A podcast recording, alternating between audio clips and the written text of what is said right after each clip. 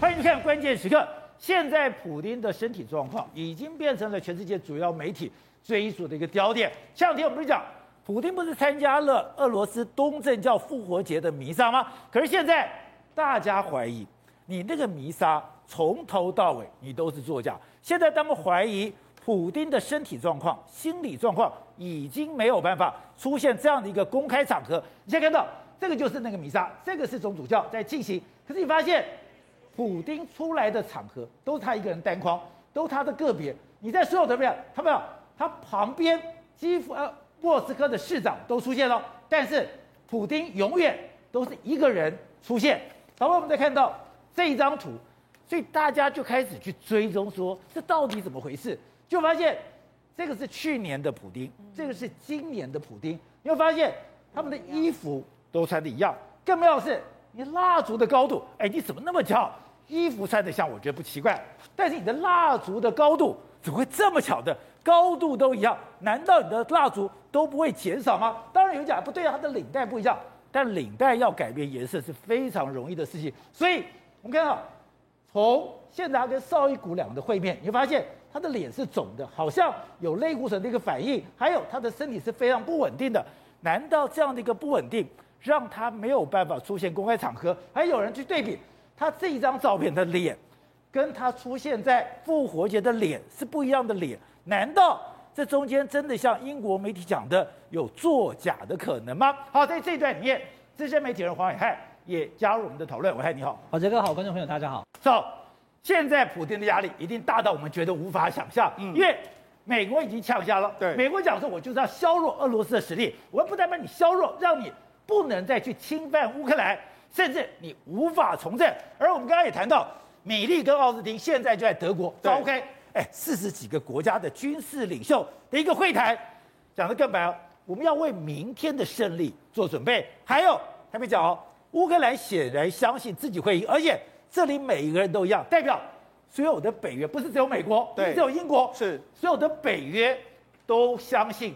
乌克兰会赢得这场战争，没错。俄罗斯或是普京呢，目前压力当然越来越大，特别是说米利的米利的跟这个奥斯汀，他们在德国的空军基地里面，跟四十国的国家里面，大家在开这个会。这个会里面来说的话，奥斯汀说了什么？他说乌克兰显然相信自己能赢，这里的每一个人都一样，也就四十个国家全部都认为说乌克兰将会赢，一面倒。对，甚至这样，难怪德国武器全部送出来了。德国知道说，哎，这个压力看多，我基本上压住压住什么？压住北约跟美国这一边。好，那除了这个之外，在会议之前，美国国务院的高级官员说什么？明这个会议中间，我们要讨论所说的明天的胜利、oh.，Tomorrow's wins，也就是说，我们明天一定会获胜。所以你看，在整个会议的过程里面来说的话，大家都是没有输的可能性，就是会赢。那为什么就是会赢？因为现在的物资。德国要捐，法国要，马克龙选完之后，他也敢捐的很多。美国要捐各式各样的武器，全部抵达乌东的前线之后呢，这当然会给普丁非常严重的一击。而且我们现在看到了各个国家的武器清单一个一个出来，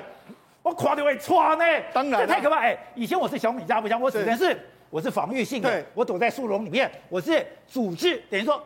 阻却你的前进，是我让你没有办法完全实施战力。对，现在不是哦，是现在都是长城火炮哦。对，我不但是是在躲在那边，我阻却你防卫性的不让你进来，没错，而是。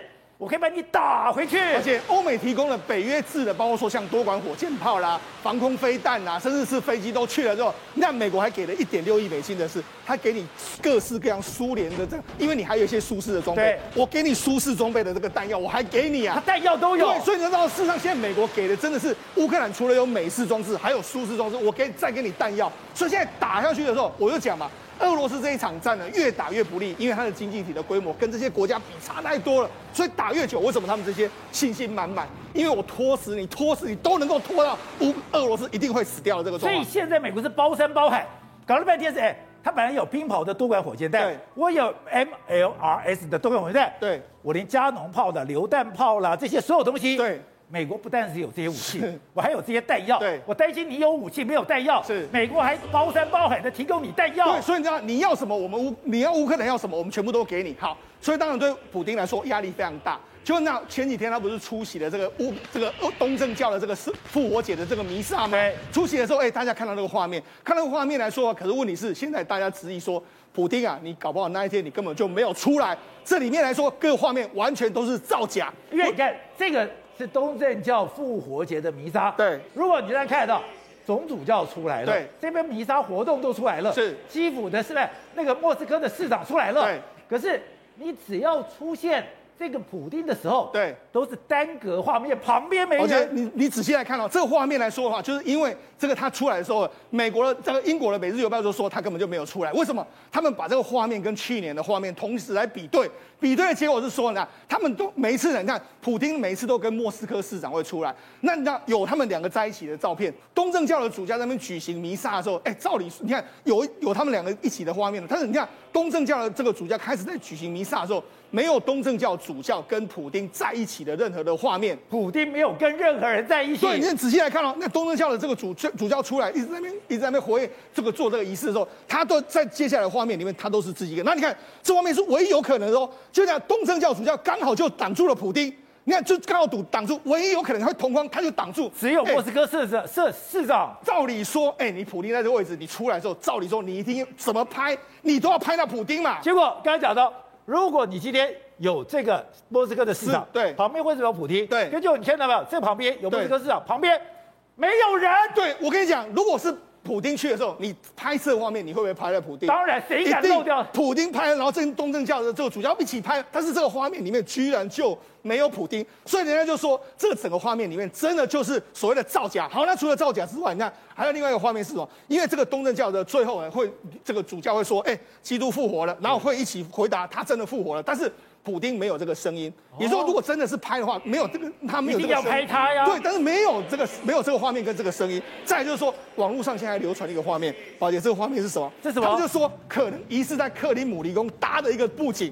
这里面来说，你看仔细来看哦，这就是莫斯科的这个市长哦，这就是普丁哦。对。然后他这个场景完全都是搭出来，也就是说，有可能这个画面里面是他们两个有在这个这个画面的现场，但是其他完全都是 P 上去或是 K 上去。所以这有两种可能，第一个是。我直接拿你去年的影片跟照片拿来用。对，第二个是你根本不敢到现场。对，我是特别帮你拍了一段阴进去。对，好，那我们再来对比嘛。事实上，这是二零二一年，这是二零二二年今年的画面。你可以看到，事实上这个哎，一西装的形式啊，或者整个这个领带都非常非常类似，甚至连他们拿的蜡烛都非常非常类似。我觉得这表是蜡烛高度一样。对，好，那除了这个之外，宝杰，那如果你仔细来对比，这个是之前前几天他露出来，他跟邵一谷两个的见面的这个状况，你看，你看这个是哎。如果你仔细看哦，他的脖子是肿胀非常多，非常大。你看，可是问题是他现在这个，这个、好像跟去年比较类似，包括说整个神情的形神态跟今年都不太一样哦。他今年的眼神似乎已经不是这样去年的眼神，他现在眼神是更加迷茫一点点，甚至说，你看他整个这个背的这个状况，背的这个今年的状况是有点这个驼背的这个样子，他也没有这样的状况，所以人家就说这个照片搞不好是去年把它重新把它印上去，把它 key 上去改一改，所以你搞不好。普丁现在的连公开场合，他可能搞不好都没办法出席了。不对，所以现在普丁做什么，大家都不相信了。对，大家也都觉得他内心的压力有非常大。对，刚刚讲到，现在俄罗斯讲，他现在的精准打击武器已经耗损了七成，是，现在他的兵力损失已经三成了。对，但是西方的援助源源不绝。没错，我们看到事实上《纽约时报》报道什么？他说，哎，包括布林肯啊，跟奥斯汀啊，他们两个在那边发表谈话。发表谈话说，背后背后是一些白色的这个盒子，对，白色盒子呢，他们就说，哎、欸，这个白色盒子呢，是我们准备要援助。你看白色的这个盒子，对，白色的箱子跟箱子，我们说我们准备要援助给乌克兰相关的人这么多。人道物资。而且他说的这是人道物资，真的，他说真正恐怖的是在我们前方，不能让你们看到了绿色箱子装的，这有更多，这些都是完全的武器，这些武器真的会让大家吓到。哎，仓库这样子，这么多东西，对，他说。明天它就会不见了。对，没错，他就说几个每天都会有很多很多东西进来，而且这个五六个小时之后，现在就完全都会送到乌克兰的前线。所以呢，哎，所以你现在看到的东西五六个小时就没有了。对，那个你我们现在可以送出去了，就会送到乌克兰前线。我们刚才看到后面都是白色物资就那么多，你就可以看到前面的绿色物资到底就是有多少。虽然说各自各个样子都完全分散过去。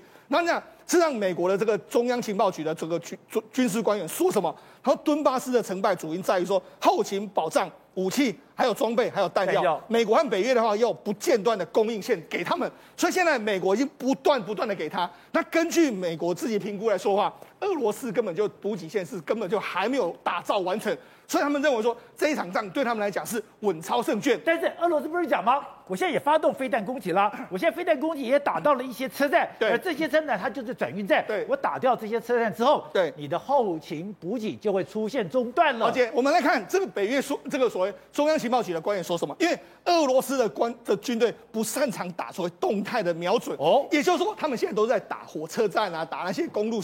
问题是你打不到我们真正的东东西，固定吧。对，反正是什么？美北约跟美军呢？他们可以打到你的移动靶。哦，你的战车、你的车辆，我可以打到你。问题是你打不到车辆，所以现在俄罗斯毛起来攻什么？你看他现在在攻什么？火车站。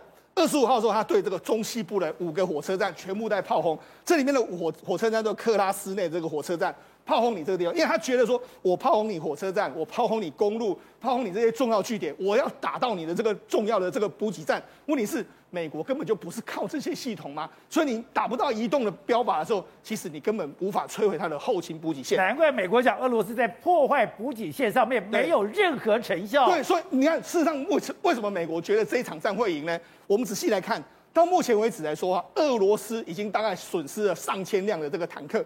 那上千辆坦克到底对它多重要？你看，俄罗斯每年大概可以生产两百五十架的这个坦克，还有一百五十架的飞机。所以也就是说呢，经过这一段时间来说的话，俄罗斯至少经过两三年的坦克的生产量已经不见了。啊，那你要再打下去的时候，打得越久的时候，你坦克的生产量越来越少。甚至我跟他讲，现在俄罗斯，我们前日不是讲嘛，俄罗斯的坦克工厂基本上已经没办法生产新的坦克了嘛。所以你要，我只要把你现在现有的坦克把它完全摧毁，现有的飞机把它完全摧毁，你俄罗斯当然是二三十年内就无法无法再生产的这个状况。而且，导播，我们看这张表，这张表太残忍了，太粗暴了。没错，原来俄罗斯。损耗的卡车、吉普车、步兵战车、坦克、对装甲运兵车是都比乌克兰来的多。没错，这是红色的线损失是俄罗斯，这个黄色的线是乌克兰。你看，俄罗斯的损失量都非常非常大。从这个状况你也可以看出来，美式的装备到底发挥多大的功用。好了，我们讲俄罗斯要炮轰的时候，他炮轰什么？哈尔科夫，他准备要炮轰哈尔科夫这这个地方，疑似有美军的这个美军的这个补给线。就这样，他们要炮轰的时候，派了这个苏三十四出来轰炸，就没想到苏三十四在这个地方呢，可能疑似呢被美被这个欧规或者说跟乌克兰的空军的相关的防空火炮击中之后，你看它已经失速在那边旋转之后，或最后就坠毁的一个情形。所以你知道，事实上现在整个这个乌东的形势里面来说，取得这个补给线是相当相当之重要。也难怪，像《华尔街日报》哎，也太狠了吧？对，直接标题讲，美国国务院官员讲，俄罗斯军事力量。已经耗尽了。没错，实际上根据这个《华尔街日报》，还有根据说英国的国防部长，他又说什么？他说呢，目前呢俄罗斯的百分之二十五的军力至少都已经完全耗在这边地方，没有任何的这个战斗力。他说。这个根据英国国防部长的说法是，俄罗斯在每一个目标都是失败，所以他认为接下来三个礼拜是关键。哦，刚才米利也说，接下来四个礼拜是关键。对，所以毫无疑问，接下来几个礼拜一定是重中之重。如果只要乌克兰的武器抵达前线之后，能够发动对俄罗斯的这个前线的这个最后一击的话，搞不好可以摧毁他们现有的有生所所有的战力。喂，所以这个战争打到现在是什么？剩下就是后勤的一个战争，谁的弹药、谁的武器补给快，谁就可拿到这个战争的胜机。哎，现在他的国国务卿、他的国防部长、美国国防部长，居然就在波兰的仓库里面。我后面所有的东西，你现在看到五六个小时之后就会不见了，而且。他们两个进到了基辅，你说那是一个非常恐怖的大胆行动。我来跟宝杰哥报告哈，它是一个极其小心的大胆行动。为什么这样极其小心的大胆行动？我讲完大家就了解了。观众朋友，刚刚看到当布林肯跟奥斯汀美国的国防部长站在那个不知名的地方，到现在为止不知道哪里哦，这个。到底是在乌克兰跟这个波兰的边界的哪一个地点？不知道，因为他不可以告诉你。因为这个人叫做美国的国务卿，他是美国的国防部长，他们已经前进乌克兰，绝对不可以有任何的闪失。观众朋友，他是一个非常小心的行动，因为原本这个计划是，当布林肯跟奥斯汀回到美国离开乌克兰之后，消息才要被曝光。哦，但是没有想到呢，泽伦斯基不知道是。他太期待了还是怎么样？他在前一天四月二十三号，当布林肯跟奥斯汀在美国的马里兰州的 Andrew 基地搭上了他的 C 十七的运输机之后，还在空中飞，因为从美国飞到这个波兰要大概要飞十几个小时，过程当中居然泽伦斯基总统，你去看那个画面哦。他在一个地下铁召开记者会，所有的国际媒体拿一个这个 A 四纸在那边举牌，我是 CNN，我是谁，我要询问。他突然这边讲说，我也不跟大家这个这个直接直接讲了，美国的国务卿将会在二十四号来跟我这边见面。啊，所以消对消息一曝光之后呢，来我跟大家讲，因为有人还在猜，观众朋友看一下哈，这个是波兰，这个是基辅。他们到底是怎么样到基辅去跟这个泽伦斯基见面？他们坐火车吗？对，来，宝杰哥，我告诉你，曾经有国际专家讲说不会。布林肯第一个他比较秀陪，他是少爷哥；第二个他太危险了，因为搭火车，宝杰哥，这有六百公里远，哦，所以搭火车要十个小时。它不是台湾的高铁，没有那么快，时速大概就是六六十到八十公里而已。十个小时，这对美国国际来讲太危险了，所以有人说他可能是搭军机，哦，就是 C seventeen。我跟观众讲说。他搭火车极其小心，连整个布幕都没打开。对，来，我跟大家讲哈，答案就是火车。很简单，火车？为什么？对，我要跟大家讲为什么。今天我们关键时刻跟大家讲几个解谜，就是因为我刚刚所讲的，当这个布林肯跟奥斯汀国防部长从美国搭上飞机的时候，为了见证关键时刻，因为美国这个讲很重要的关键时刻，有三名美国记者随行。哦。这三个美国记者跟他们从美国的马里兰州的军事基地一起上飞机飞到波兰的，他们有跟过去。他们跟到波兰原本是要全程记录这个过程，然后再搭火车跑到基辅。但是飞机一落到了波兰的某个不知名的基地之后呢，被告知对不起，你们不能再跟了，哦、因为我们在飞机上的时候，泽伦斯基总统已经把我们的行动曝光了。好，那他们要更神秘。来，观众朋友，行动曝光了以后，不是行动取消，他没有 abort，他继续执行。而且美国的五角大厦说什么？他说我们早就有料到。可能被俄罗斯掌握，又可能出现任何状况，可能泽伦斯基会对外公布，被他们猜中了。所以呢，他们已经确定就是这个事情已经出来，所以这三名记者呢就被留在波兰，他们没有跟着去，他们就搭了火车，从这个波兰一路进到了基辅，而随行的美国国务院的有三名官员跟他们一起去，他们说。从头到尾，我们的火车车厢连窗帘都没有打开，然后跟着布林肯的有一个都是闭闭的，跟着布林肯的安全人员手上有那个卫星发送跟讯号发送，全程美国的战术中心都在掌握。布林肯还有哎，他是国防部部长，那么紧张，当然紧张。说美国白宫的战情室都可以看到，现在奥斯汀，现在布林肯人在哪个位置，每一秒钟都要掌握。宝杰哥，他可是美国的国务卿，我们就这样讲，如果。后来俄罗斯的报复行动真的把他炸死在火车上了，马上变成世界大战，我们节目都录不下去了，核弹到处飞了。所以观众朋友，他为了不要终止这个计划，他还是决定去。来，宝杰哥，你看这张照片在什么时候拍的？你知道吗？什么时候拍？就是在二十四号，当他下了飞机以后，搭了十个小时的火车，到了基辅，已经晚上十点了。你看这个时候，你看泽伦斯基表情是有点严肃。他后来又讲，他非常的高兴看到布林肯来，反倒是布林肯跟奥斯汀有笑容。对，他只在。基辅待了三个小时，哦，晚上十点进去以后，赶快会谈会面，拍了照片。只有三个小时，半夜一点就走了。宝杰哥，我要各位，半夜一点是已经四月二十五号的，所有时间序非常清楚哈。二十三号他们从美国出发，马里来的。二十四号到了波兰之后是中午十二点，中午十二点搭十个小时的火车，晚上十点到了基辅，啊、到了基辅。半夜会谈三小时以后，凌晨一点我就赶快走了，马上跑人，比我以前跑马英九还累啊！那一点钟为什么要赶快走？因为非常危险，随时战术的那个指令箱都一直发送讯号。来吧，这个我再跟大家讲了，他一路这样进来十个小时，又从基辅半夜一点回去，然后就在四月二十五号，刚刚那个那个聪哥跟大家讲的，早上的八点半，俄罗斯针对基辅以西的乌西的五个车站到处轰炸，以时间来算的话，他很有可能会达到泽伦斯基啊。所以泽伦斯基是刚刚离开了乌克兰，进到波兰的时候才被轰炸。所以那个时间来算，泽伦斯基是有可能被乌克兰打到的。所以这整个过程当中，我跟大家说是非常大胆的、极其小心的大胆行动。因为这个布林肯跟奥斯汀进到基辅，其实是有非常高度的风险的。而且刚刚讲的，现在他们进去不是两串胶，进去真的是给很多好的东西。甚至俄罗斯他们学生说：“哎，我们打到了美国的悍马，所以他们很得意打到了。”可是我们看到。连悍马都进去了。好，宝杰哥，你现在看到的是什么？这个是不是只有布林肯跟奥斯汀国防部长来啊？美国的武器都进来了。这是一个俄罗斯的大兵拍的影片，他非常的骄傲，他已经击毁了一个非常先进的悍马车。但是呢，他一边在拍，他讲的俄罗斯文其实我也听不懂了。可是事后你去整个一比对，会发现说，宝杰哥，你看这就是美国的悍马车啊！哦，所以美国的悍马车其实基本上，你看以这个窗户的造型来看的话，是被俄罗斯的这个军人给击击击毁了。这个悍马车是美国的武器，所以呢，美国这段时间给的包含了你这个弹簧刀无人机，包含了这些刺针飞弹，还有标枪飞弹等等，美国给的武器现在已经给到地面的这些都到位了，都已经到位了。所以当布林肯已经到的时候，泽连斯基也讲了，我需要的东西就是希望美国给更多的武器。那美国持续给武器，宝杰哥。俄罗斯的武器还在使用当中，它有一天会用完的，还在消耗当中。每一个国家它能够有的精准武器都是有限的，因为你在战争之前，你这几年你可以计算出来的。那现在有专家去算了，俄罗斯它其实已经把百分之七十的高精密的导弹根本都已经打完了，不是只有打完导弹而已，连发射导弹的人员都是有限的。所以这个时候呢，它可能已经无法再使用更精准的导弹了。而这些飞弹呢，说来也非常讽刺，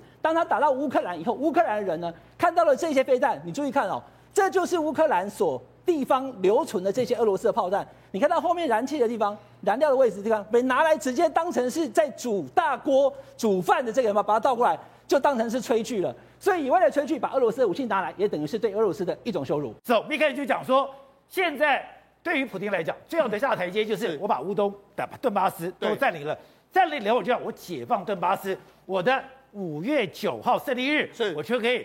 光光荣荣的迎接胜利，没错。可是我们现在看到新的战场非常恐怖。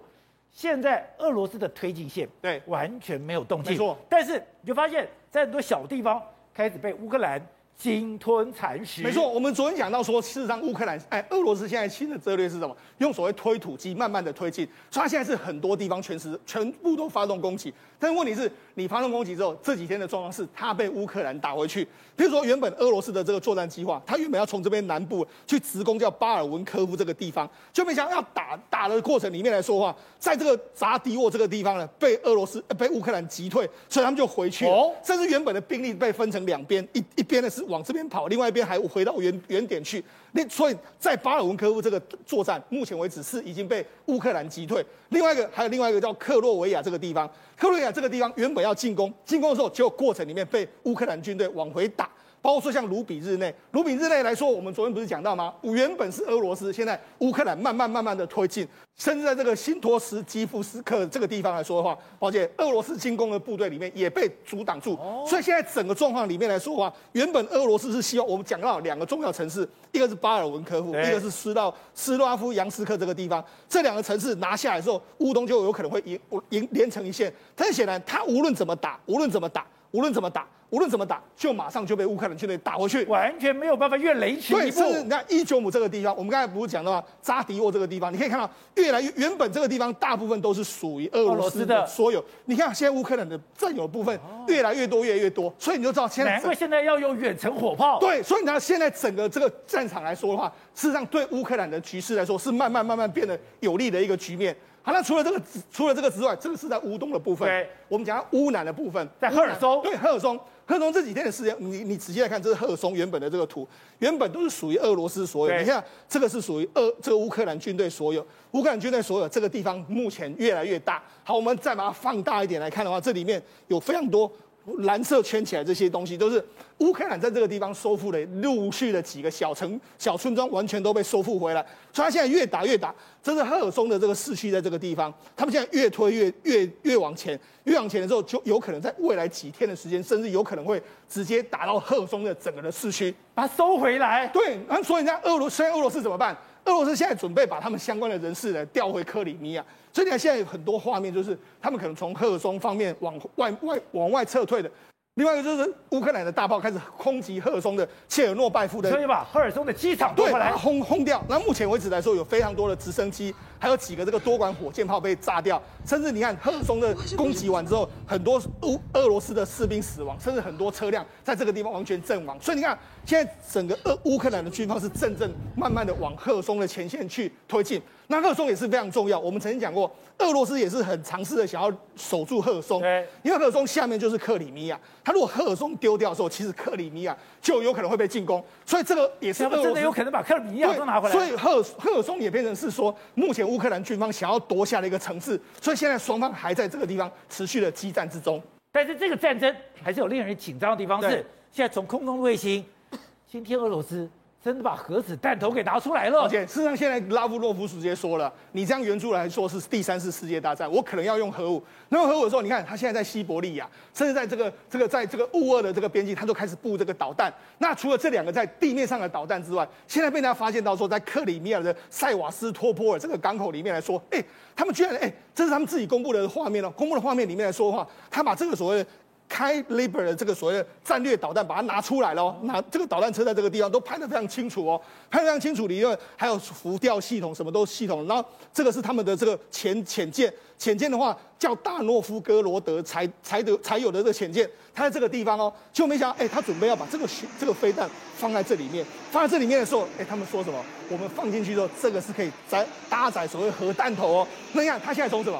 从地面上我威胁你，我要放核弹头；在海面上我要放核弹头。所以大家搞了什么很紧张？搞了中国很紧张。中国现在出来说：“哎，双方你们不要再这样子，克制克制克制克制。如果导致第三次世界大战的话，对谁都不是好处。”所以那事实上，现在整个俄罗斯的军方，或者说整个这个西方盟国，真的在升高整个对抗的这个激烈的程度。好，所以东明，刚刚我们刚刚讲到的这个美国的国防部长现在正在开会，而且他讲。现在认为乌克兰胜利不是乌克兰人这么认为，是我们这里所有北约、所有参与这场会议的人，大家都觉得乌克兰会赢了，早就赢了。现在还没有战争还没有结束的原因，是因为俄罗斯不愿意放弃哦，因为顿巴斯之战是他唯一翻盘的机会，对，他也想翻盘，啊，但是呢，我看不出来他有什么机会翻盘，因为他的战法。跟先前还是一样，哎，啊，狂轰滥炸，会狂轰滥炸的更厉害。他没有新招，变不出来花样了，啊，他的武器也是也是现在也是在用这种，其实他的这种传统武器，他杀伤力不小的，对，杀伤力不小的。我们也可以看到，他有能力把这些啊地方摧毁掉。他现在还是有一定的战力，就是我刚才讲的，现在乌克兰乌克兰还是必须保持他原先的这种战法。一点一点把它消耗掉，然后两边的势力消长到一定程度之后，再大举的把它呃歼灭，应该是这种策略是我乌克兰现在必须要采行的。但是呢，包括这个呃美国的国防部长，他们已经看到这个结果是怎么样了。实际上他们早就知道这个结果是怎么样了，但是现在就是说，乌呃俄罗斯还没有到放弃最后的阶段，还没有。但是他迟早要放弃的，他迟早会败的。对的，看这个图，哎，对于俄罗斯来讲，真的非常尴尬。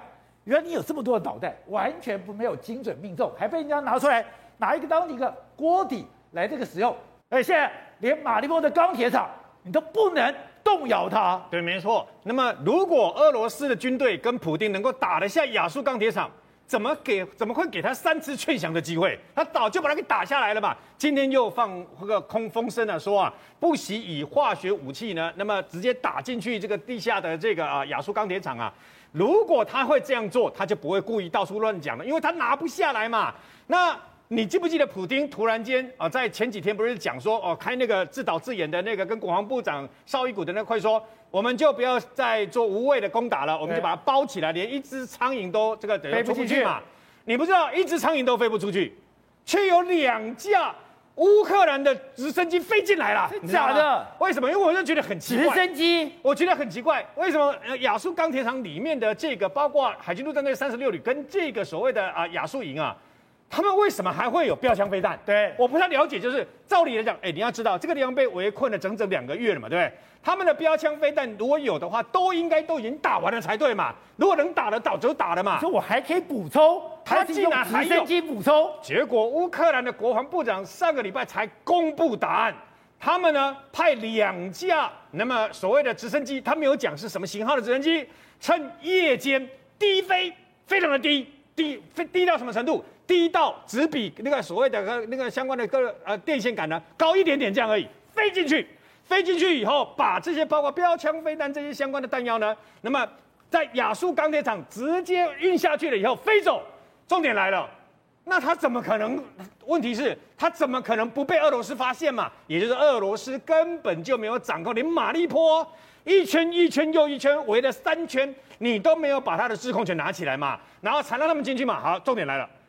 难道乌克兰是第一次用两架直升机运补这个标枪飞弹吗？一定不是嘛！他们不来了几次了。好，那我能来运补所有标枪飞弹，我不能运补食物、其他的东西吗？那一定可以啊！所以你就知道说，其实没有像想象中，就是好像感觉上俄罗斯满满已经把它围得滴水不漏，一只苍蝇都飞不进去。结果两架飞机，然后直升机进来了嘛？那你会说会不会是乌克兰的这个等于说啊、呃、大外宣啊，故意说自己很棒嘛？我告诉你。俄罗斯真的没有夜战的能力，为什么呢？因为有一个新闻在上个礼拜我注意到了，扎波罗热，扎波罗热你还记得吗？那个核电厂在那地方嘛，俄罗斯不是拿下来了吗？扎波罗热竟然有一个乌克兰的运输机，因为低飞，夜间低飞，所以呢不小心撞到电线杆的电线拉到了以后呢坠毁，造成一死三伤，自己撞到。好，重点来了。啊，扎波罗热不是在你的手上吗？对，那为什么他的运输机，乌克兰的运输机，你俄罗斯不是说他已经呃等于说呃呃乌克兰已经丧失了这个所谓的呃制空权了吗？飞机几乎不能飞，哎，它是运输机耶，它是运输机，它竟然可以低飞，然后呢慢速低飞，运输机当然是运输东西的嘛，所以你就知道事实上，在这个战场上没有想象中乌克俄罗斯那么厉害，还有你知不知道？那么，普丁为什么讲说啊，在这个的亚速钢铁厂把它包围就好了？你知道为什么吗？十三支部队已经悄悄的调走了，马利坡外面十三支部队悄悄调走了，据说是调去这个所谓的顿巴斯，因为那边一直攻了十几次，一怎么攻，怎么攻进去以后，乌克兰的守军就把它打回来。刚刚最新的消息啊，也就在马利坡的外面，然后呢，在利尔松的，刚好在中间这个地方。那么有一个等于说有几场的突袭会战，俄罗斯出动了两万五千名的阿兵哥，然后呢，乌克兰这个地方发现俄罗斯前面的哨兵派无人机，把无人机打下来以后，反用他们自己的无人机去侦察了以后，就干掉了一百五十名的俄罗斯的士兵啊。但是有一个新闻啊，那么可能啊比较这个的呃，让大家紧张了一下。最近很多世界各国，包括美国的这个啊、国务卿布林肯跟国防部长这个奥斯汀，不都去了基辅？基辅刚刚宣布，从现在开始到二十九号为止实施宵禁哦，你知道吗？晚上十点到凌晨五点，所有的基辅市民全部都不准外出。你知道为什么吗？因为呢，基辅市长跟俄跟乌克兰的相关的这个国家安全局接获通知，俄罗斯派出精锐的杀手部队已经渗透进去基辅了。杀手部队，因为因为他们发现。外国的相关的这个政要来的时候，最近不是一大家都去那边朝圣吗？对，外国政要来的时候，泽伦斯基都会陪他们在基辅的街道上面走动。对，所以呢，俄罗斯派这个杀手的部队混进来基辅，打算趁泽伦斯基出现在基辅街头的时候呢，直接把他给暗杀掉。所以他们现在开始，完全到二十九号为止呢，全部宵禁，一直到解除这个状况，揪出内奸为止。好，慧珍，刚才讲。大家从一开始都注意到，哦，原马利坡有一个亚速钢铁厂，这个亚速钢铁厂你怎么狂轰滥炸都不能够打打下来。对，想说这个，我们也解释过，底下有六层，可到底长什么样子？现在解密了。而且你知道解密是谁解的吗？竟然是俄罗斯自己的官媒去解密的，那你想说俄罗斯官媒为什么要解密呢？因为他要告诉大家为什么我们打不下来的原因，给自己找借口，给自己找台阶下。他现在整个用这种动画方式告诉你哦，这个马利坡真的很难打，不是我们不想打，是真的不好打。他是可以跟你讲说，它主要分成大概六层哦。那怎么呢？第一个就是说，哎，它可能就是一般的坦克啊，可以在上面跑来跑去。再来下面就是说，它有一个冷战的一个掩体，而这个掩体里面。人们那个一般的平民百姓就可以住，你看有没有看一间一间，这平民百姓就可以住在里面，而且甚至是有洗澡间，然后甚至是有一些食物的一个储藏间，然后这个就是开始之前钢铁厂他们的一些呃呃工作人员可以住的地方，但现在已经全部都会变成是平民，还有那些大概一千多名的平民住在里面的这个地方。他们说呢，这个平民一般是躲在二楼到四楼间，然后弹药跟食物也是储存在这样子的一个地方，然后最神奇的一件事情是，它还有一个自己的电力系统跟供水系统。哦所以你现在看到画面就会发现，哎，这个其实他们自己包括水跟电都不会是问题。当然，这个画面是之前那个一些呃他们那个士兵进去的时候拍的一个相关的画面，所以就告诉你说，为什么马利坡这么难攻打，主要就是因为它其实盖起来就是一个地下的一个城堡，而城堡里面有水、有电、有食物、有弹药，根本就不会有那个匮乏的一个状况。再来，所有的乌克兰的防御者都在地下最底层，而最神奇的一件事情是，它总长度有二十四公里的隧道，保护住在这个里面工厂里面的人是不会受到这一个炸弹的一个轰击。它地底下有一个地下层，对，然后你看到它就是。第二层到第五层，有没有看到很多人？那个很多人的意思就代表，一旦有战事发生，其实这些平民就可以住在这里面，所以不会受到炮弹的影响性。所以不管你在这边丢了什么样的炮弹，还是不会影响到这一些人的一个安全。这也是为什么马利坡到目前为止还没有被办法攻下来的原因。